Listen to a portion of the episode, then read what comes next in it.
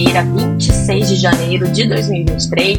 Sejam todos bem-vindos ao Minuto Mega, seu café da manhã energético, disponível todos os dias como podcast na sua plataforma de áudio digital preferida.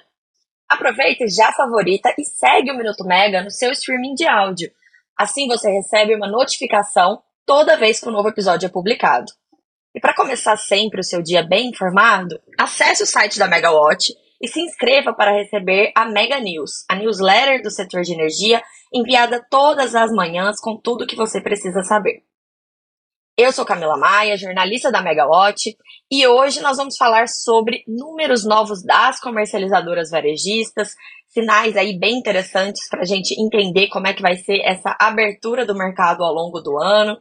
A gente também tem notícia importante sobre é, o processo de renovação das concessões de distribuidoras desdobramentos do embrólio sobre o orçamento de Itaipu Nacional, previsão de geração e carga para fevereiro, incêndio na Renet, fim de processo grande na Copel e aquela prévia que a gente sempre faz da agenda da semana que vem. Então vamos lá.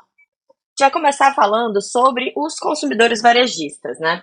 Porque desde 1 de janeiro desse ano, todos os consumidores conectados em alta tensão, não importando qual seja o seu consumo de energia, podem escolher o seu fornecedor de energia elétrica no Mercado Livre.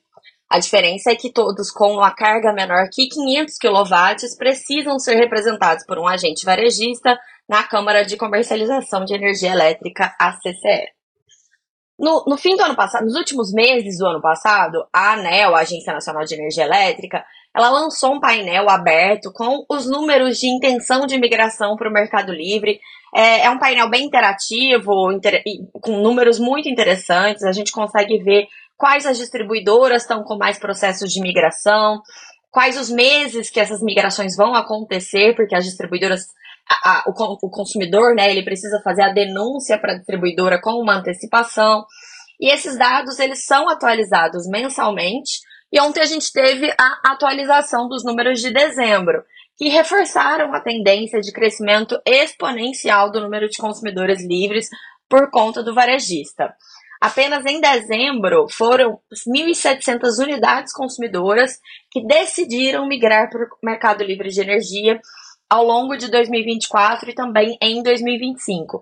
E com isso, se chegou a um total de 14,6 mil consumidores que vão migrar nesses dois anos, sendo 13,8 mil com demanda inferior a 500 kW, ou seja, é, quase 14 mil já unidades consumidoras representadas por varejistas. É, a gente tem chamado aqui, né, para simplificar, do consumidor de varejo, embora esse ainda não seja o varejo real do Mercado Livre, é, isso só vai existir quando finalmente houver uma abertura do mercado para todos os consumidores, incluindo os residenciais, aquele momento futuro que ainda não tem data para acontecer, em que eu e você poderemos escolher o nosso fornecedor de energia. É, em 2024, são 13.500 unidades consumidoras em processo de migração debaixo de agente, agentes varejistas para o mercado livre de energia. E quase 3 mil estão migrando já em janeiro. Então, até o fim da semana que vem, o Mercado Livre ainda vai crescer bastante. Em fevereiro são mais 1.200 unidades consumidoras, e aí os números seguem até o fim do ano e vão até 2025. Para 2025, a gente já tem 279 unidades consumidoras nesse processo de migração. E é importante notar que esses consumidores são numerosos, mas eles representam cargas muito pequenas em comparação com as que o Mercado Livre já está acostumado. Então, essas 13.500 unidades em processo de migração para 2024, é, que tem essa demanda inferior a 500 kW, elas somam 617 megas médios de demanda e a demanda média desses consumidores é de 152 kW. Também em 2024, é, existe processo de migração para 788 unidades consumidoras é, de, com carga superior a 500 kW. Então, são os consumidores propriamente livres. E aí, só para a gente ter um efeito de comparação, esses 788 é, consumidores, eles somam 377 megas médios de demanda, mais do que a metade dos 13.500. E a demanda média de cada um é de 1.500 kW, então é bem maior, só para a gente entender como é que esse movimento se dá. Um último dado bem interessante que a gente acha que vale a pena destacar é que a Enel São Paulo continua sendo a distribuidora com o maior número de unidades consumidoras em migração esse ano. São 67 unidades apenas na concessionária. O que mostra também que os números são muito diluídos entre todas as distribuidoras do país. Então, de 13.500, a maior distribuidora que mais concentra é, unidades consumidoras é a Enel São Paulo, com 67 e aí, na sequência, a gente tem a Copel com 56 unidades consumidoras e a Celesc com 46. Até o fim do ano passado, havia cerca de 37 mil unidades consumidoras no grupo A do mercado, no Mercado Livre. Então, 37 mil unidades consumidoras é, dentro do Mercado Livre de Energia. É, e aí, restam aproximadamente 165 mil unidades consumidoras, também de alta tensão, no mercado cativo. Então, atendidas hoje pelas distribuidoras, mas que com essa mudança de regra existe esse potencial de migração. A CCE, a, a Câmara de Comercialização de Energia Elétrica, ela desconta desse número uma estimativa de que existem cerca de 80 mil dessas unidades consumidoras de alta tensão hoje com geração distribuída. É como quem tem GD não pode migrar para o Mercado Livre sem abrir mão do seu benefício, a CCE ela chega aí a um universo de potenciais novos consumidores livres da ordem de 72 mil unidades consumidoras. A Abracel, a associação que representa os comercializadores de energia, ela trabalha com um número maior de 165 mil consumidores, porque não existe um consenso entre CCE e ANEL é, sobre o número de unidades consumidoras que tem GD. Mas, de qualquer forma, 72 mil ou 165 mil são números que indicam que o mercado ainda tem muito espaço para crescer ao longo desse ano. Esses consumidores que optam pelo Mercado Livre, eles continuam sendo atendidos também pelas distribuidoras, porque a distribuidora ela continua monopolista do serviço de distribuição, né? A, a comercializadora ela só é responsável pela venda da energia contratada. É, não faz nenhum sentido cada, cada comercializadora ter a sua própria rede de distribuição, né? A distribuidora ela segue fazendo esse serviço e aí no futuro a tendência é que a distribuidora se torne uma gestora da rede, é quase uma transmissora de menor atenção, é, como acontece em muitos mercados internacionais em que são 100% abertos. Mas aqui no Brasil, para isso acontecer, a gente ainda precisa de muitas mudanças legislativas e regulatórias. A gente tem que ter uma mudança ali do papel da distribuidora nas regras, da remuneração da distribuidora, solução aí para contratos legais, porque as distribuidoras compram energia no longo prazo para atender os seus consumidores. Então, quando esse consumidor migra, essa energia fica sobrecontratada. É, tem muitas questões. Além disso, a gente não tem ainda também a, na lei a previsão de abertura total do Mercado Livre. É, a lei parou aí em 2024 para alta tensão, existia, é, foi feita consulta pública, então existia uma, uma discussão né, dessa abertura para baixa tensão começar em 2026 e ir até 2028, mas nada disso sai do papel. Então hoje o que a gente tem é só o que já está vigente, que é essa regra e essa abertura para alta tensão. Antes disso, existem questões mais urgentes, até mesmo referentes às distribuidoras. E aí a gente não pode esquecer da definição sobre os contratos de concessão que vencem nos próximos anos. São cerca de 20 distribuidoras de energia nessa situação, e a primeira delas é a EDP Espírito Santo, cuja concessão vence em julho de 2025. E aí, na sequência, as próximas da fila são a Light, em junho de 26, e a Enel Rio, em dezembro de 26. As regras vigentes, elas determinam que a distribuidora ela precisa manifestar interesse em prorrogar a sua concessão 36 meses antes do vencimento.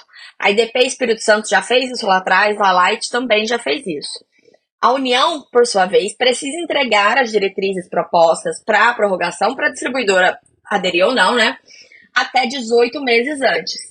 E aí isso não foi cumprido. No caso do EDP Espírito Santo, a data era 17 de, de janeiro desse ano, essa data não foi cumprida, porque havia uma expectativa de que o Tribunal de Contas da União, TCU, ele iria dar o seu aval às regras propostas em tempo para referendar essa proposta elaborada pelo Ministério de Minas e Energia. Mas, em dezembro, o TCU informou que decidiu adiar essa análise, até na ocasião, o ministro Bruno Dantas, o presidente da corte, ele justificou a decisão falando que estava atendendo pedidos do ministro da Casa Civil, Rui Costa, do presidente da Câmara, Arthur Lira, e de vários congressistas, é, por conta dessa, desse crescimento desse pleito de que o Congresso é, deveria, deveria ter a palavra final sobre a renovação das concessões das distribuidoras, né? O legislativo querendo assumir ali é, o protagonismo dessa, desse processo, embora as regras atuais coloquem apenas no executivo essa responsabilidade. Inclusive, o aval pelo TCU, ele é uma formalidade por um excesso de cautela e não exigência legal. Até porque em 2015, no último processo de prorrogação das concessões que aconteceu, é, a primeira regra passou sem passar, foi publicada sem passar pelo TCU.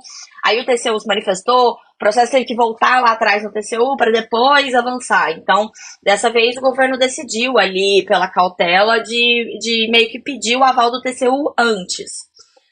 Qual que é o novo desdobramento que a gente tem? Na quarta-feira, o Antônio Anastasia, que é o ministro do TCU, relator desse processo, ele enviou uma carta ao ministro de Minas e Energia, Alexandre Silveira, afirmando que não há requisito legal ou infralegal que sujeite o Ministério de Minas e Energia a aguardar a manifestação do plenário do TCU sobre as diretrizes para a prorrogação das concessões das distribuidoras. E com isso, o Anastasia ele deu então um sinal verde para que o Ministério publique o decreto com as diretrizes para a renovação da concessão da EDP Espírito Santo, que é até um caso bem mais simples que o das próximas distribuidoras da fila, a Light, a Enel Rio, elas vão exigir algumas mudanças nos contratos de concessão por conta dos problemas graves que elas enfrentam, que são ligados à crise de segurança pública do Rio de Janeiro. São empresas com elevados níveis de perdas não técnicas é, por furto de energia. É, as distribuidoras têm muita dificuldade de acessar as áreas é, dominadas por tráfico ou milícia que, onde existem essa, esses, esses roubos, né, os famosos gatos. É, então, dessa forma, você pelo menos resolve o problema mais urgente. O Anastasia disse ainda que essa análise, a análise do TCU será feita caso a caso, verificando então a razoabilidade da motivação apresentada, examinando critérios como atendimento de interesse público, eficiência, eficácia e economicidade. A gente conversou com muitos especialistas depois dessa manifestação do Anastasia e houve um entendimento de, em comum a todos de que isso é positivo, é, a manifestação dele, porque pelo menos destrava essa situação mais urgente mas, em, em paralelo, o Congresso vai poder ou não avançar com o seu projeto de lei. Tem um projeto de lei bastante polêmico, que a gente já mencionou aqui no Minuto algumas vezes, é, de autoria do deputado Bacelar, que coloca diversas regras e condições para prorrogação das concessões, incluindo, inclusive, limitações no tamanho do mercado livre e no tamanho do mercado de GD das distribuidoras. Essa estratégia ela também adia análises de casos de distribuidoras que serão mais polêmicos, como as que eu, as que eu já mencionei, e, por exemplo, a Enel São Paulo. A Enel São Paulo vence em 2028 e é uma empresa que está no olho do furacão depois dos problemas enfrentados no fornecimento de energia aqui em São Paulo. É, a distribuidora entrou na mira dos políticos, então é, poderia ter um, um, um, custo político elevado você já publicar de antemão uma regra que vai valer para essas empresas lá na frente. É, é, curioso que depois da carta do Anastasia, o Ministério de Minas e Energia soltou uma nota comemorando, né, falando ali como isso era bom, e no pezinho da nota é, dizia que a partir de agora a pasta vai iniciar as discussões com a Casa Civil para estabelecer diretrizes para isso. Provavelmente essas conversas já foram iniciadas antes, porque, como a gente disse, o prazo já passou, né? Então, é, não dá para o governo começar agora a falar sobre isso. Ano passado, inclusive, o Ministério de Minas e Energia realizou consulta pública sobre o tema, avançou bastante na proposição das regras, as regras que foram submetidas ao TCU, inclusive, é, foram. É, de forma geral, assim, bem vistas no setor. Mas nos bastidores o que circula é que o ministro da Casa Civil, Rui Costa, estava insatisfeito com a condução de outras políticas pelo ministro Alexandre Silveira, e aí ele decidiu interferir é, diretamente nesse caso, aí dentro do jogo de poder que acontece em Brasília. Lembrando que a concessão da Neoenergia Coelba da Bahia vence em agosto de 2027 e o Rui Costa é, é da Bahia, então Tem muita coisa por trás disso, a gente vai seguir acompanhando por aqui. Agora vamos falar sobre Itaipu. É, evitou uma greve ao cumprir uma determinação judicial e pagou os salários atrasados ontem, dia 25 de janeiro. A gente explicou no detalhe a situação da usina e o conflito entre Brasil e Paraguai sobre o orçamento desse ano na edição do Minuto Mega de quarta-feira, 24 de janeiro. Então, se você tem interesse nesse assunto, eu te convido a ouvir esse episódio na sequência, caso você ainda não tenha ouvido. Muito resumidamente, o Paraguai quer impor um orçamento maior para 2024 é, isso se reflete em uma tarifa maior cobrada dos consumidores e o Brasil não quer dar o braço a torcer. E aí, com o impasse, pela primeira vez em 50 anos da usina, 2024 começou com o orçamento de Itaipu Nacional travado. Sem orçamento aprovado, as obrigações salariais foram atrasadas, isso levou os trabalhadores a acionarem a justiça, ameaçarem greve, o que foi evitado aí por conta desse pagamento, mas o, o impasse sobre o preço da energia de Itaipu continua. Os esforços diplomáticos junto ao Paraguai estão sendo feitos para tentar destravar essa situação. A Folha de São Paulo informou que o presidente Luiz Inácio Lula da Silva está muito insatisfeito com a situação. Ele ameaçou rescindir o acordo que obriga o Brasil a comprar energia elétrica que deixa de ser consumida pelos paraguaios. É, na verdade, o anexo C, que é a parte do Tratado de Itaipu que trata da comercialização de energia, ele venceu no ano passado e até precisa ser renegociado entre os países. Uma das partes desse acordo é justamente sobre a venda de energia. Então, o Brasil ele precisa hoje comprar a energia não consumida pelo Paraguai. É, os países, né, Brasil e Paraguai, cada um tem direito a 50% da energia da usina, mas o Brasil fica com, nos últimos anos, tem ficado com 80%, 85% da energia de Itaipu, porque o Paraguai é um país que tem um consumo de energia baixo e não consegue gastar toda a sua fatia. Lá atrás, quando a usina foi construída, a ideia é que ao longo dos anos o Paraguai crescesse e, e gradualmente passasse a consumir mais, mas a economia do Paraguai não cresceu. Então, é, o Brasil continua comprando a maior parte da energia. Então, uma decisão pelo fim dessa compra do excedente seria uma medida muito drástica, à beira de um incidente diplomático, como a Folha de São Paulo até comentou.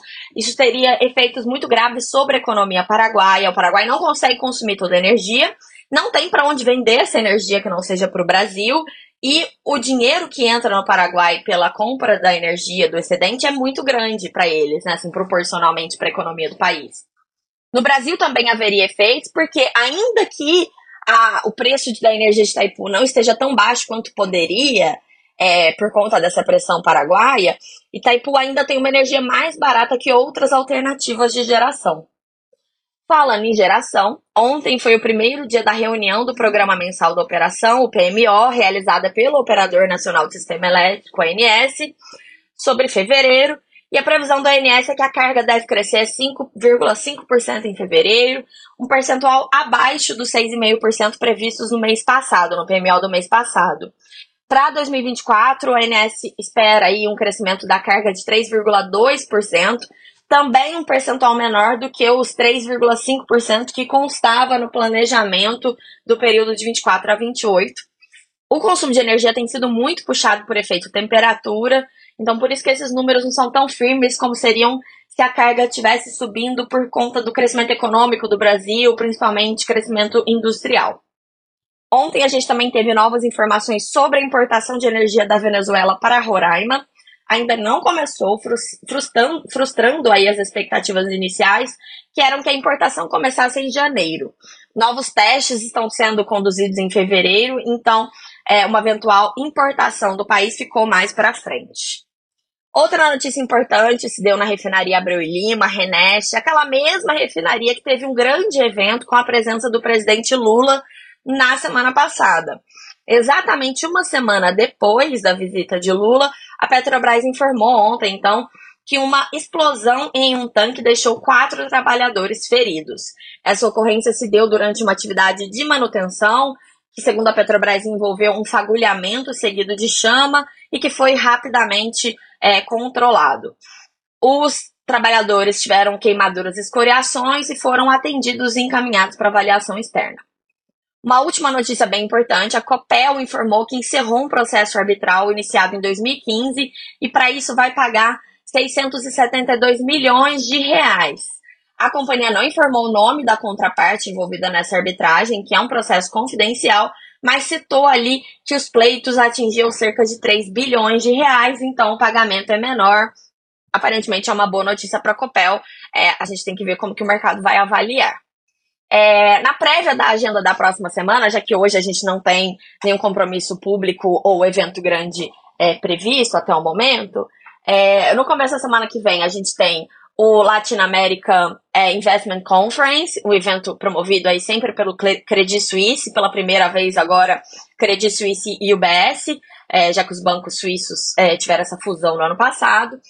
É, a presença do ministro de Energia, Alexandre Silveira, é prevista, além de diversos outros, é, diversas outras autoridades e executivos da área de energia. A gente vai acompanhar. E na terça-feira a gente tem a segunda reunião ordinária da ANEL de 2024. E aí os destaques da pauta são a conclusão de uma consulta pública sobre a revisão tarifária periódica das transmissoras, assunto bem importante. E também temos ali abertura de consulta pública sobre a revisão tarifária periódica da Equatorial Alagoas, debate sobre aprimoramento da regulamentação do programa Minha Casa Minha Vida, que trouxe aí exigências sobre instalação de geração distribuída. Mais detalhes da agenda da semana que vem a gente vai dar para vocês na segunda-feira. Então eu fico por aqui. Espero que vocês tenham uma ótima sexta-feira, um excelente fim de semana e até a próxima. Tchau, tchau.